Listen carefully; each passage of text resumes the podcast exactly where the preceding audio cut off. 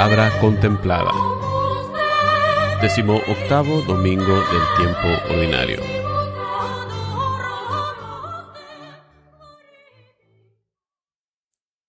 Lectura del libro del profeta Isaías. Esto dice el Señor. Todos ustedes, los que tienen sed, vengan por agua. Y los que no tienen dinero, vengan, tomen trigo y coman. Tomen vino y leche sin pagar.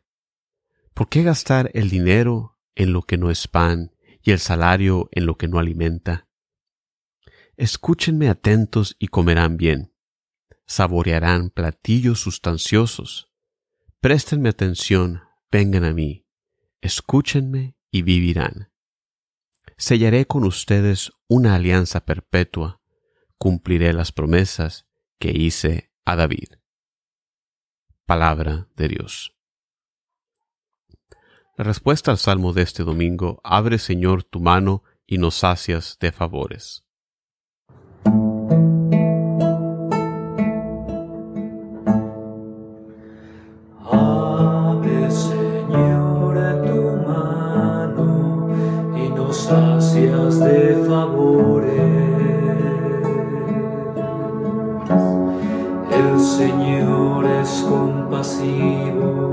Y misericordioso, lento para enojarse y generoso para perdonar. Bueno es el Señor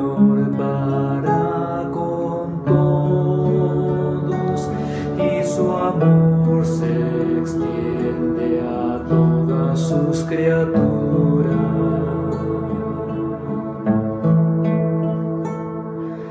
Abre, Señor, tu mano y nos sacias de favores.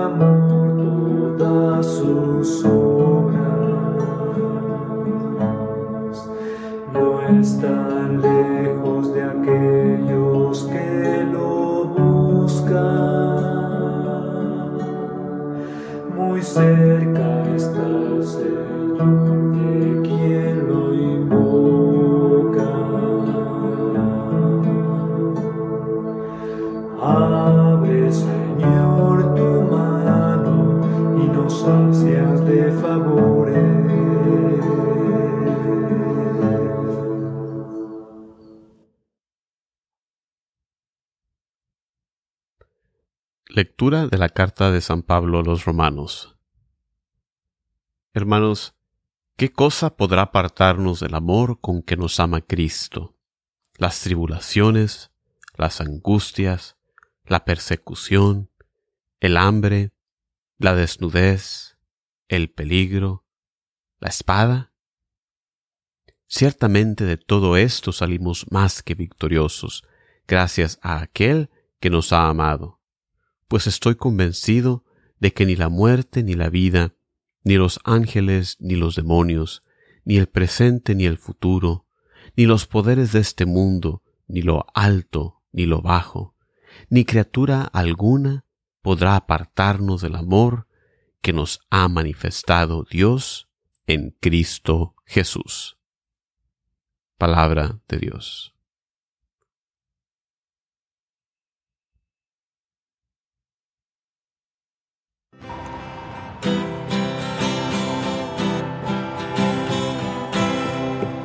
Aleluya.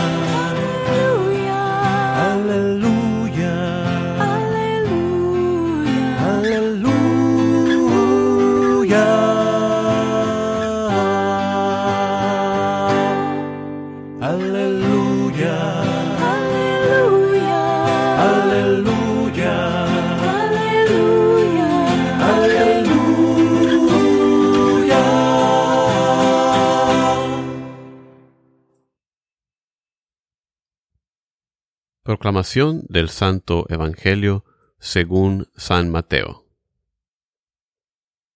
En aquel tiempo, al enterarse Jesús de la muerte de Juan el Bautista, subió a una barca y se dirigió a un lugar apartado y solitario. Al saberlo la gente lo siguió por tierra desde los pueblos. Cuando Jesús desembarcó, vio aquella muchedumbre, se compadeció de ella y curó a los enfermos. Como ya se hacía tarde, se acercaron sus discípulos a decirle, Estamos en despoblado y empieza a oscurecer. Despide a la gente para que vayan a los caseríos y compren algo de comer. Pero Jesús les replicó, No hace falta que vayan, denles ustedes de comer. Ellos le contestaron, No tenemos aquí más que cinco panes y dos pescados. Él les dijo, Tráiganmelos. Luego mandó que la gente se sentara sobre el pasto. Tomó los cinco panes y los dos pescados, y mirando al cielo, pronunció una bendición. Partió los panes y se los dio a los discípulos para que los distribuyeran a la gente. Todos comieron hasta saciarse, y con los pedazos que habían sobrado, se llenaron doce canastos. Los que comieron eran unos cinco mil hombres, sin contar a las mujeres y a los niños. Palabra del Señor.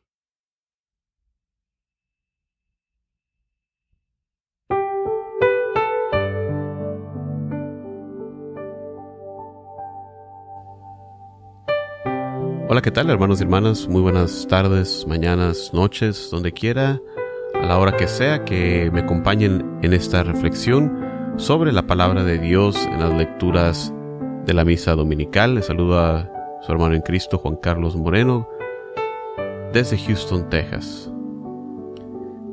La primera lectura de este domingo viene del libro del profeta Isaías, libro que es a veces llamado el quinto evangelio, porque su mensaje coincide muchas veces con los evangelios. Este es uno de esos pasajes el que tenemos este domingo. Las palabras del profeta Isaías son un adelanto de lo que Jesús nos dice en el Evangelio de Juan. Si alguno tiene sed, que venga a mí y beberá.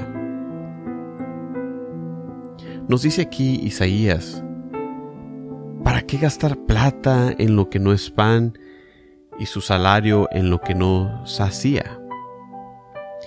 Y si nos ponemos a pensar, ¿cuántas veces ponemos nuestro interés en las cosas del mundo, en las cosas perecederas, y no nos preocupamos por las cosas de Dios?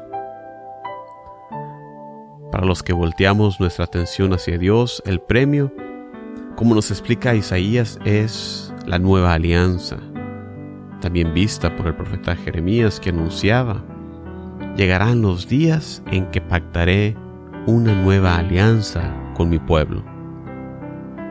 Esta promesa se realiza en nuestro Señor Jesucristo cuando en su última cena nos dice, al bendecir el pan y el vino, que eran de la nueva alianza. Otro aspecto importante de esta invitación que nos hace el Señor es que no se requiere nada de nuestra parte. Los que no tienen plata, vengan. Solo falta decir que sí. en nuestra vida presente en que vivimos atados a tantos vicios, a tantas adicciones, a tantos placeres. Trabajamos arduamente para obtenerlos y quedamos vacíos. Lo que nos llena verdaderamente son las cosas de Dios y para eso no tenemos que pagar absolutamente nada. En la segunda lectura Pablo nos exhorta a tener confianza en Dios. Nos hace la pregunta, ¿quién nos separará del amor de Cristo? Nada ni nadie puede hacerlo. Ni los problemas, ni el hambre, ni peligro alguno nos puede separar de Dios. Ni demonios ni hombres, ni las cosas de la naturaleza pueden separarnos de Dios, a menos que nosotros lo consintamos.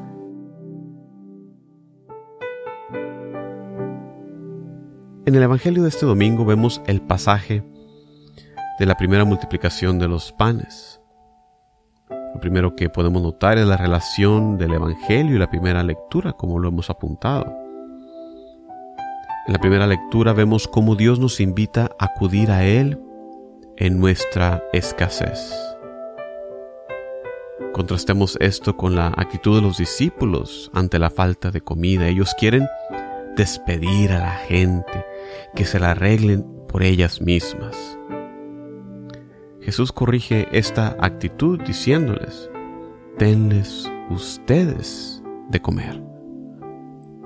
Lo poco que le traen, Jesús lo multiplica de manera maravillosa y todos son saciados.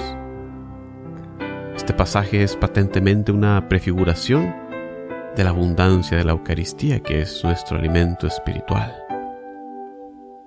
Cabe mencionar también el significado simbólico de los cinco panes y dos peces que algunos biblistas mencionan.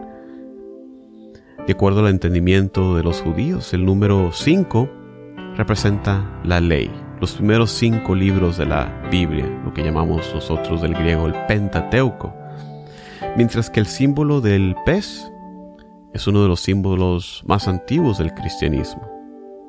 Son dos peces porque para los judíos el testimonio para ser válido debe provenir de al menos dos testigos.